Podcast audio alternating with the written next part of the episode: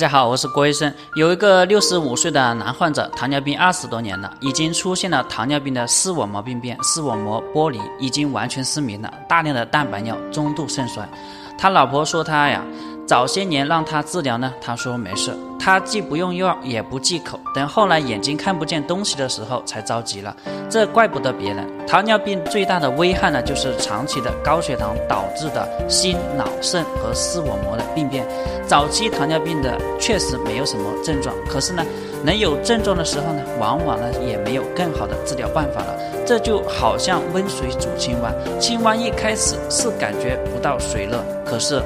它当他感觉到水热的时候，可能已经跳不出来了。这个病例呢，再一次提醒大家，糖尿病一定要及早的控制、调理、干预，千万不要等到你感觉不行的时候，到了那个时候，医生也可能没有更好的办法了。